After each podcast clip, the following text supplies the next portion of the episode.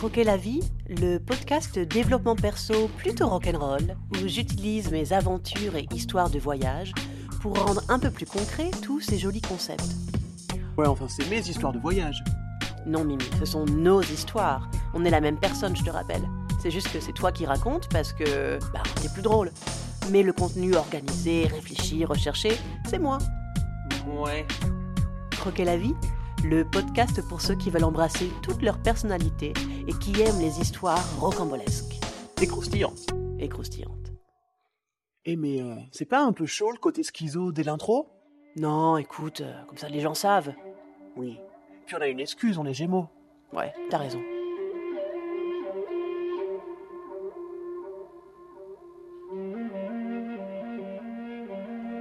Épisode 18 Transmuter les traumas.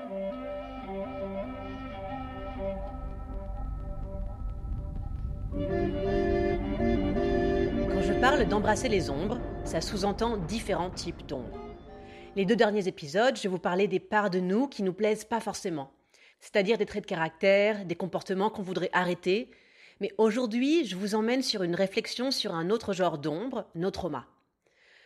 Alors, bien évidemment, nos traumas nous façonnent, puisque nos traits de personnalité, en vrai, c'est rien de plus qu'un gros micmac de stratégie de survie qu'on développe suivant les expériences traumatisantes qu'on va rencontrer et les blessures qu'on va accumuler. Je précise qu'un trauma n'a pas besoin d'être un événement particulièrement violent, genre t'as été battu toute ton enfance, ou un viol, ou t'as vécu la guerre. Un trauma, c'est n'importe quel événement qui te met dans un stress intense et que tu vis seul. La solitude vécue pendant la détresse est un facteur très important dans la façon dont cet événement va être perçu.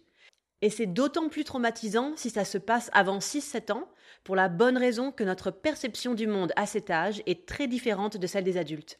Allez, ça fait longtemps que je vous ai pas fait un petit exposé sur le cerveau. Pour rappel, dans l'épisode 4 qui s'appelle Glande pinéale et illumination, ou dans le 6 intitulé Pourquoi la peur, je vous fais déjà un petit topo de la chimie magique de notre cerveau. Donc pour comprendre pourquoi certains moments tout simples de solitude dans l'enfance peuvent laisser des traces qui influenceront tout un tas de mécanismes plus ou moins sains par la suite, il faut connaître les différentes zones du cerveau.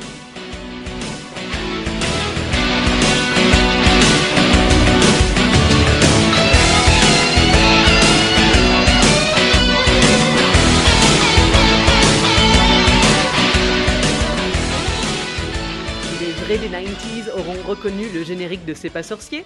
Allez, c'est parti mon Jamy, un petit topo sur le cerveau. Les fréquences vibratoires de notre cerveau sont en général classées en quatre catégories. Delta, θ, alpha et bêta. Alors, il y a aussi les ondes gamma, mais elles sont un peu spéciales. Euh, on décrit parfois ça comme un genre d'hyperconscience. Donc, je te conseille d'écouter l'épisode 4 si tu veux en savoir plus, parce que je vais me contenter des quatre ondes principales aujourd'hui. Alors, t'as le droit de googler aussi, parce qu'en vrai, Malika parle vraiment vite fait des ondes gamma dans l'épisode de la glande pinéale.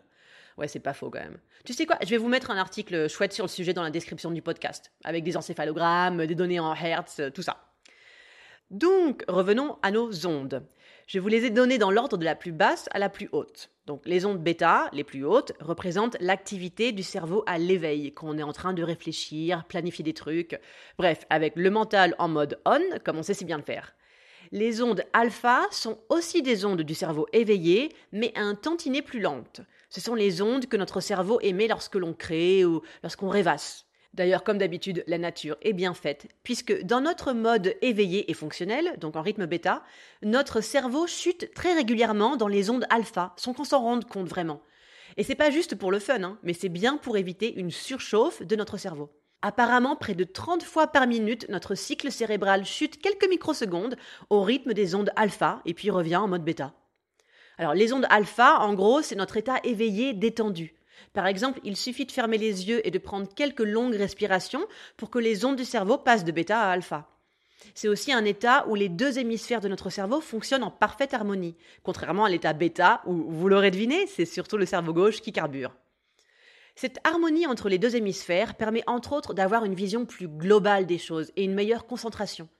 Ça permet aussi de mieux gérer nos états de stress et nos états émotionnels, et puis surtout de prendre conscience de notre corps, au lieu de n'être que dans le mental. Mais bref, donc les ondes delta et θ maintenant sont plutôt des états du cerveau endormis ou en phase d'endormissement. Je vais vous parler de delta d'abord parce que c'est les ondes θ qui m'intéressent particulièrement dans notre thème des traumas. Donc je finirai par ça. Ah oui, je vous raconte pas ça euh, que pour faire genre je m'y connais, hein, non, je vous promets, je, vais quelque part avec tout ce blabla. Donc restez un petit peu, vous allez comprendre. Donc, delta, c'est les ondes quand on dort en gros, hein, ou quand on est dans un état de méditation très intense. Mais alors pas transcendantal non plus, quand tu transcendes, là, c'est les ondes gamma.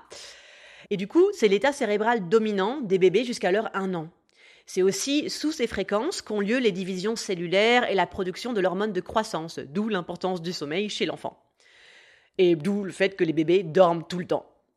Pour les ondes θ, elles, elles sont associées à l'endormissement. C'est un état de relaxation profonde et que les personnes entraînées à la méditation peuvent atteindre assez facilement. Ce sont des fréquences que l'on mesure aussi lorsque les gens prient ou lors d'états créatifs intenses, que l'on pourrait presque associer à un état de transe. Ce mode θ du cerveau est utilisé en hypnose aussi, puisque les ondes θ sont reliées à notre subconscient. C'est vraiment une fréquence du cerveau qui fait le pont entre le conscient et l'inconscient. C'est aussi via ces fréquences que sont stockées les mémoires et les sensations. Ce qui veut dire que les informations qui passent par des ondes θ font une énorme partie de qui nous sommes profondément, de nos croyances et nos comportements. Mais bref, pour conclure là-dessus et revenir à nos histoires de trauma, le point intéressant par rapport à ces ondes, c'est qu'elles représentent l'essentiel de l'activité cérébrale des enfants de moins de 7 ans. Ce qui veut dire que nos marmots à l'éveil sont dans un état cérébral où la réalité et ce qu'ils imaginent est très proche. En fait, ils n'arrivent pas vraiment à faire la différence. D'où les amis imaginaires et tout ça. Mais du coup, par exemple, imagine, un jour tes parents viennent te récupérer à l'école en retard. en plus, il n'y a personne qui a attendu avec toi. Donc tu as vécu 15 minutes de solitude intense où tu as cru profondément pendant 15 minutes qu'on t'avait abandonné. À cet âge-là, il n'y a rien pour rationaliser. Tu peux pas te dire, ah mais non, mais tu sais, euh, euh, elle a dû avoir un truc à gérer. Ou tu vois, tous les trucs logiques qu'on se dirait maintenant qu'on est adulte. Et pour de vrai, ça peut faire naître une blessure d'abandon, une insécurité qui par la suite va se répéter, nous confortant qu'on avait bien raison de ne pas faire confiance, et ce qui fait que ça va se répéter et se répéter jusqu'à ce qu'on aille guérir cette blessure d'abandon, qu'on lui accorde de l'espace, qu'on la considère. Sinon, pour en revenir à nos marmots, le point positif de cet état semi sur Terre des enfants de moins de 7 ans, c'est que c'est grâce à ces ondes θ qui, elles, peuvent intégrer un si grand volume d'informations. Ces fréquences lentes leur permettent d'observer attentivement tout ce qui se passe autour d'eux et de le mémoriser. Contrairement à nos fréquences bêta plus rapides, faites pour l'analyse des informations, mais pas tellement pour la mémorisation. Donc maintenant que ça s'est posé, on peut tous et toutes se demander si ça vaut la peine de faire des gamins, puisque de toute façon, ils et elles seront forcément traumates malgré tous nos efforts. Non, je déconne, je vous rassure, c'est pas du tout ma conclusion, puisqu'en fait, mon expérience m'a montré que l'on peut tout à fait aller soigner ses blessures, même des décennies plus tard. Par contre, je vous le dis, plus on attend, plus c'est galère, parce que nos stratégies de survie sont les seuls comportements qu'on connaît en réaction à telle ou telle situation pour se sentir en sécurité, ou au moins un semblant de sécurité. Et comme vous le savez, plus une habitude est ancrée, plus elle est difficile à changer. Et bien évidemment, comme toujours pour changer quelque chose, le premier pas, c'est de l'accepter, de regarder cette chose en face. Embrasser les ombres, quoi. En anglais, on dit shadow work. Je pense que ceux et celles qui sont un peu dans le développement perso, vous avez déjà entendu l'expression. Et j'avoue que l'idée de work avec ces ombres, donc de faire un travail, est peut-être plus juste que celle de les embrasser.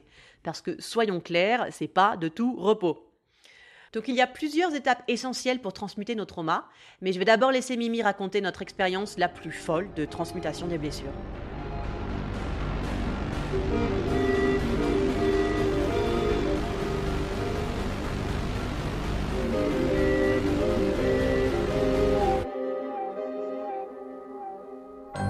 Il y a trois points très forts qui sont dans la fiction de Solar Rose et qui maintenant, je vois bien, ça parle de moi, alors que j'avais pas conscience de ça quand je les ai, quand j'ai inventé euh, ces événements dans la vie de Solar Rose. Donc le premier, c'est euh, donc j'ai commencé à écrire Solar Rose parce que je pars aux États-Unis comme jeune fille au père. Donc je veux qu'elle vive la même chose que moi, le fait de partir d'un pays à l'autre, euh, le fait de vivre dans une famille, dans une culture différente quand les États-Unis, c'est un pays occidental, mais c'est quand même des choses différentes dans la culture. Donc, je veux qu'elle vive ça, euh, mon personnage. Et le truc, c'est que donc le pays d'Eric I, donc ce qui est le, euh, le, pays des États-Unis dans la fiction de Solar Rose. Euh, c'est vraiment un pays hyper sécurisé. De toute façon, le, monde euh, est en, c'est vraiment la, un peu l'apocalypse partout, sauf dans le pays d'Eric I, qui s'est vraiment protégé, qui a le, le, monopole de tout l'argent, le capital, les services, bref. Donc c'est vraiment très compliqué d'entrer dans, dans ce pays. Et du coup, je trouve pour mon personnage Solarose, qui en plus, non seulement elle se réveille sans rien, sans mémoire, sans papier, sans bien, sans rien. Donc, faut quand même que je trouve comment est-ce que je vais faire euh, pour qu'elle puisse entrer dans ce pays de l'autre côté euh, de, de l'océan. Et j'imagine cette situation, j'avais commencé à lui faire avoir une relation avec une nana. Et donc j'imagine cette situation où euh, cette petite nénette, qui est un peu du coup dans l'histoire un peu une, gosse de riche, et eh ben cette nana, elle allait avoir un visa grâce à une de ses connaissances pour les États-Unis, et elle décide qu'elle ne veut pas partir, et donc en fait Solar Rose est en train de, de se casser. Et donc la nana lui dit écoute, euh, tu sais quoi, prends ma carte d'identité, prends le visa, prends le billet d'avion, prends ma vie quoi. Tu sais quoi, casse-toi, casse-toi et prends ma vie. De toute façon, moi je veux pas y aller. Et, euh, et donc, Solarose arrive aux États-Unis, enfin voilà, donc au pays d'Éric I, avec l'identité de quelqu'un d'autre. Bon, ça peut sembler anodin. Sauf que cette histoire de moi comme jeune fille au père, c'est euh, donc je me suis fait virer au bout de trois mois et c'est là que ma vie a changé. C'est parce que je me suis fait virer que je suis retourné à Venice Beach et qu'en dansant sur le boardwalk, j'ai rencontré le hippie qui m'a fait rentrer dans le, les saisons de la weed et là ma vie a changé. Donc et de toute façon, même si ma vie n'avait pas changé de cette façon romanesque, euh, ce qui est sûr quand même, maintenant je peux le voir, c'est que moi, partir comme jeune fille au père aux États-Unis, mais, mais dans quel monde j'ai cru que ça c'était moi? Dans quel monde j'ai cru que, mais oui, bien sûr, c'était mon destin, mon plaisir, ce que, mais non, c'était juste une, une solution euh, sécure. C'était juste mon envie de contrôle, de ok, je savais que j'avais ce besoin énorme de partir et que je je sais pas vraiment si les États-Unis ça m'appelait particulièrement. En tout cas, pas de façon consciente, c'est sûr. Et donc, du coup, enfin, juste voilà, il fallait que je parte. Et quand même, avec ce, besoin de contrôle, je me suis dit, bah voilà, jeune fille au père, c'est parfait, tu vois. Enfin, c'était quand même une très bonne situation. Sauf que c'était pas ma vie. Mais c'était pas du tout ma vie, mon destin. Mais, mais je, clairement, je vivais la vie d'une autre en partant comme jeune fille au père. C'est sûr. Et du coup, je trouve ça très drôle que j'ai inventé cette situation pour Solarose où elle prend l'identité d'une autre, parce que moi, évidemment, quand j'écris ces scènes de Solarose, j'ai pas du tout l'impression de vivre la vie d'une autre. J'ai l'impression que je vis ma vie à moi, euh, trop bien, tu vois, et ça c'est moi, j'ai décidé, je pars aux États-Unis, vous verrez quand je reviens dans un an, je suis revenu trois mois plus tard. tu vois? Voilà, point numéro 2. Alors ça c'est un peu différent, c'est presque, je sais pas si c'est de la... Euh, de la manifestation dans ma réalité ou si c'était, putain, je cherche un mot, euh, de la prévisualisation, non, une prémonition, ou si c'était prémonitoire. Donc, une des, premières scènes de, de Solarose, donc quand, une fois qu'elle s'est réveillée chez Lilith, la sorcière, elle part en stop. De toute façon, elle a rien, donc elle part sur la route euh, en espérant retrouver son histoire à un moment. Et les premières personnes qu'elle rencontre, c'est ces deux mecs qui ont un, un van et ils vont, voilà, un festoche. Alors, je précise que du coup, dans ce monde, évidemment, le pétrole est devenu quelque chose de très rare et de très cher. Et donc, il y a vraiment cette idée que les villes concentrent tous les biens et les gens qui font beaucoup d'argent. Et euh, ceux qui n'ont pas ce genre de, de, vie avec des salaires très hauts, en fait, sont revenus. Les, villages, les plus petites villes, tout ça, tout ce monde-là est revenu à une, une autosuffisance parce qu'en fait, les supermarchés sont vides. Voilà, il y a vraiment des parties du monde complètement désertées où en fait ces gens-là, ils, ne peuvent plus se payer euh, de, l'essence. Et, euh, et, donc du coup, ils mangent euh, ce qu'ils ont autour, quoi. Voilà, ce qu'ils sont capables de faire pousser et de troquer avec leurs voisins. Donc ces mecs, ils ont un van, hein, et ils vont dans une fiesta dans les bois où les, enceintes et tout ce qui tourne, c'est grâce à un groupe électrogène. Donc ils ont un truc pour avoir de l'essence. En fait, cette scène est inspirée d'une d'un souvenir d'adolescence où donc je partais avec des copains et ils avaient 2 kilos de bœufs à vendre au festoche. Et, euh, et moi, ça me semblait énorme à l'époque. Mais bref, donc je prends ce souvenir d'adolescence et je le mets dans le monde de Solar Rose, où du coup, ben, ces gars, ils ont de, de l'essence euh, pour voyager, ils sont euh, dans un mode alternatif où ils n'ont pas l'air d'être vraiment trop attachés à devoir faire pousser leurs légumes pour pouvoir bouffer. Donc elle leur demande mais alors comment vous faites? Bah, Ils expliquent que eux en fait euh, ils ont un, ils ont euh, leur, leur, plantation cachée et qu'en fait vu qu'ils sont tout le temps en mouvement, euh, les, la milice et la police qui courent après les dealers, ben, eux ils se font pas choper et qu'en fait maintenant c'est tellement il y a tellement un état policier, c'est devenu tellement compliqué rien que d'avoir de la de la weed que c'est des choses qui peuvent que les gens leur achètent très cher. En gros, ils décrivent un monde alternatif où en faisant pousser de la bœuf eh ben, eux, ça leur permet de, voilà, d'avoir une vie complètement alternative. Et donc, quand j'écris ça, euh, je n'ai jamais entendu parler des saisons de la weed en Californie. Donc j'ai vraiment euh, juste, je me dis ah oui voilà, je prends ce souvenir d'être avec mes potes, je revois la scène exacte, exacte dans le van, tu vois de l'emballement le, de ces 2 kilos de weed. Donc dans le livre j'ai mis plus que 2 kilos quand même. Hein. Mais bref, donc je prends juste cette scène, ce souvenir, la, la sensation parce qu'ils étaient beaucoup plus vieux que moi, ces mecs. Donc j'étais là waouh, ce monde de ouf. Si j'avais 16 ans. Et, euh, et, je prends ça et je me dis ah oui ben voilà dans, le monde tellement galère de Solar Rose euh, euh, ça, ça va être leur façon de, survivre. Et ben en fait c'est ce que est devenu ma vie avec la saison de la weed quoi. Et puis c'est surtout la vie de plein plein de gens en Californie enfin pas que en Californie. Faire pousser de la bœuf en extérieur, en intérieur, ce que tu veux, ça peut, et enfin, d'ailleurs, être dealer en général, hein, j'en ai beaucoup autour de moi, surtout depuis que je vis avec le prince de Perse à Los Angeles et en Californie. Et en fait, euh, finalement, ça me semble logique, quoi. Ça me semble logique. Au bout d'un moment, tu es là, bon, alors, ok, vas-y, euh, ce système, de toute façon, c'est la merde. Soit je suis un esclave, soit je suis un esclave. Alors, bon, bah, je vais peut-être faire mon argent en dehors du système. Hein, voilà. Pour moi, c'est juste drôle que j'avais inventé dans Solar Rose euh, ce truc où euh, c'est un monde alternatif grâce à la weed et c'est le monde que j'ai rencontré deux ans plus tard euh, et qui est ma vie depuis maintenant. Enfin, en juin, ça fera neuf ans. Donc, on est en juin. Donc le 30 juin, le 30 juin, ça fera neuf ans. Donc vraiment très bientôt. voilà, ça c'est aussi un truc que je, ça me, ça me fait toujours beaucoup sourire. Et alors le dernier point, le dernier point, il me fait un petit peu moins sourire, mais je le trouve, je trouve qu'en fait c'est le plus fort. Donc voilà, je vais le garder le meilleur pour la fin. Donc Solar Rose, elle est amnésique. Euh, voilà, c'est pareil, j'invente ça, comme ça je me dis, ok, moi je pars voyager pour me sortir de mes problèmes de boulimie, et je voulais que comme moi, elle ait un secret. Elle ait ce truc qu'elle peut pas dire, tu vois, et qui est dans sa tête constamment, mais qu'elle peut pas, qu'elle peut pas dire. Et donc, j'imagine cette situation qu'elle a un accident, qui est un accident suicide, hein, enfin tentative de suicide. Et du coup, quand elle se réveille, elle a plus de mémoire. Et donc, elle part voyager pour retrouver son histoire. Logique, enfin, tu vois, je me dis pas mal, quoi. Pas mal. Et en fait, euh, ce qui s'est passé dans les dernières années, euh, j'ai un, trauma, un abus sexuel euh, qui m'est revenu, en plus d'un membre de la famille. Donc, c'est un peu enfin qui m'est revenu, je m'en souviens pas, mais c'est des écrits de vieux de 12 ans euh, qui sont réapparus comme par magie, voilà. Et, euh, donc en fait, euh, je me dis, mais moi aussi, il me manquait un bout de mon histoire. un, bout de mon histoire qui est très fortement connecté à, ma boulimie, c'est évident, quoi. Donc, donc ça, je trouve que c'est assez fou.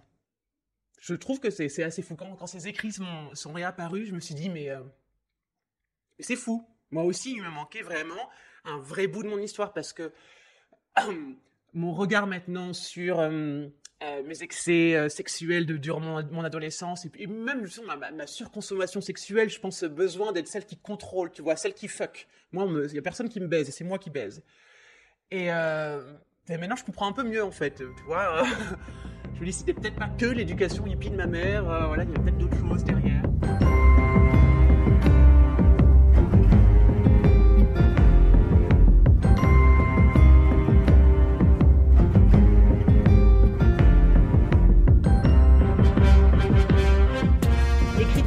Donc un moyen super efficace de venir travailler avec nos différents niveaux de conscience. C'est pas pour rien que j'ai commencé des ateliers d'écriture sur le thème de l'avatar, parce que vraiment, je vois maintenant à quel point c'est puissant. Et tu veux pas leur dire c'est quand tes ateliers? Il y en a peut-être que ça peut intéresser. Non mais Mimi, ça, on le dit à la fin. Ah oui, j'oublie toujours qu'il y a un temps pour chaque chose. Oui, c'est comme le chaque chose à sa place, c'est pas trop ton truc non plus, hein. bref, je vous rassure, il n'y a pas que l'écriture qui permet de transmuter les traumas. Tous les arts peuvent ouvrir des portes vers notre subconscient. La danse, la peinture, la photo, la vidéo, ce que tu veux qui permet de représenter la réalité par autre chose que sa substance pure. En fait, on en revient à ce que j'expliquais plus tôt avec les ondes de notre cerveau. L'état créatif profond, c'est les ondes θ, qui sont celles d'un état semi-conscient. En général, c'est l'activité du cerveau en train de s'endormir ou qu'on vient juste de se réveiller. Et c'est justement dans cet état connecté à notre subconscient que notre imagination va nous lancer des trucs qui nous sembleront complètement anodins ou sans rapport avec notre histoire, alors que bien sûr que quoi que ce soit qu'on imagine, ça nous parle de nous, de notre histoire. Sauf que la plupart des données qui font qui nous sommes, on n'en a pas conscience les stratégies de survie mises en place au cours de notre vie, on a l'impression qu'elles sont normales, que c'est comme ça qu'on fonctionne. Presque c'est dans nos gènes, on pourrait penser. Alors que pas du tout.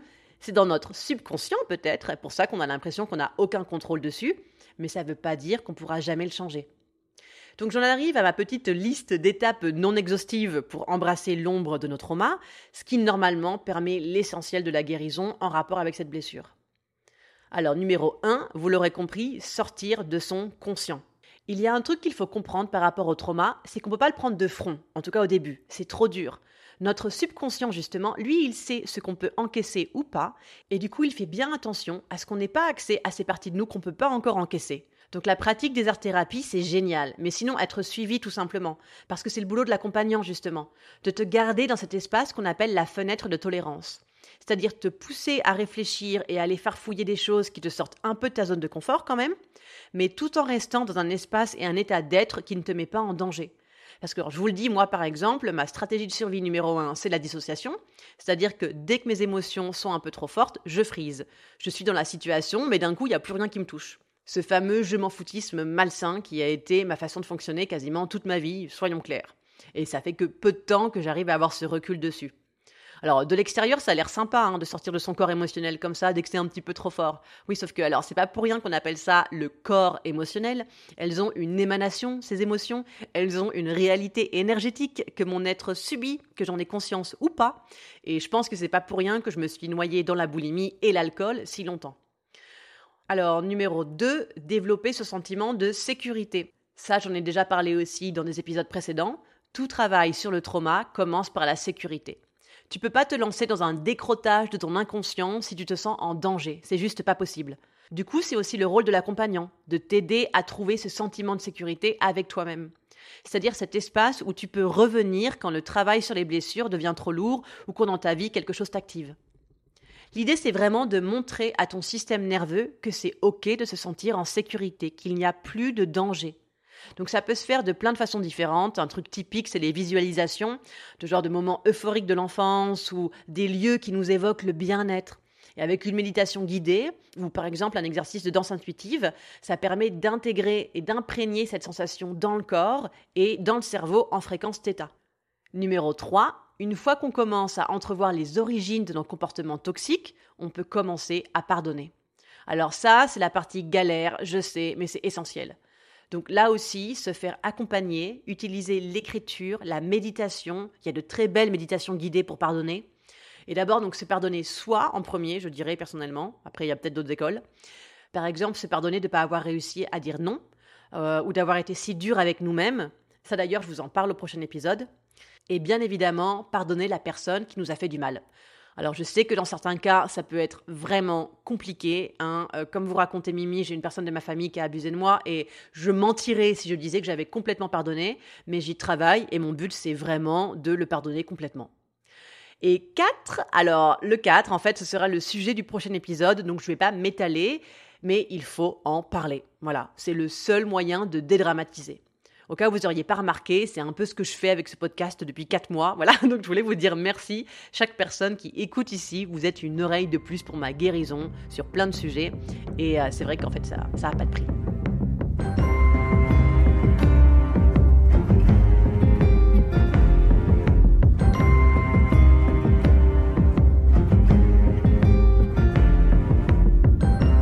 Croquer la vie, c'est fini pour aujourd'hui j'ai l'impression qu'on va de plus en plus deep dans les couches de mon histoire et de mes introspections. What a journey!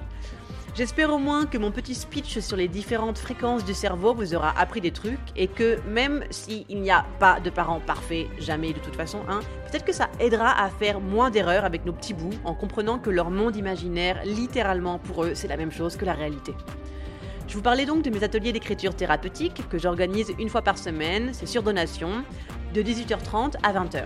Le jour varie un peu en ce moment, donc disons jeudi, mais bon, de toute façon, le mieux pour ça, c'est de suivre la page Insta du podcast, parce que je partage le nouveau flyer dessus chaque semaine, et j'ai aussi fait une une. Tout le monde sait ce que c'est les unes d'Insta? Non, parce que perso, je n'avais aucune idée il y a pas si longtemps. Il y a bon, euh, les ronds juste au-dessus des posts, quoi. J'en ai qu'un pour le moment, écrit atelier, donc tu peux pas te planter. Et là-dessus, il y a une vidéo et quelques slides qui expliquent pourquoi j'ai décidé de travailler sur le thème de l'autofiction et comment ça va se dérouler. Donc la page c'est Croquer la vie avec des tirés du bas au début et à la fin, mais t'inquiète, je vais te l'écrire dans la description du podcast de toute façon. Sinon, comme d'hab, hein, give me du love avec des étoiles, des abonnements, du bouche à oreille et pourquoi pas même des commentaires sur Insta, soyons fous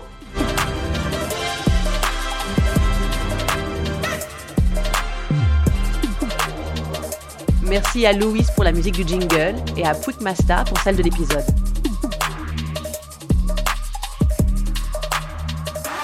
Je vous souhaite un lundi nonchalant.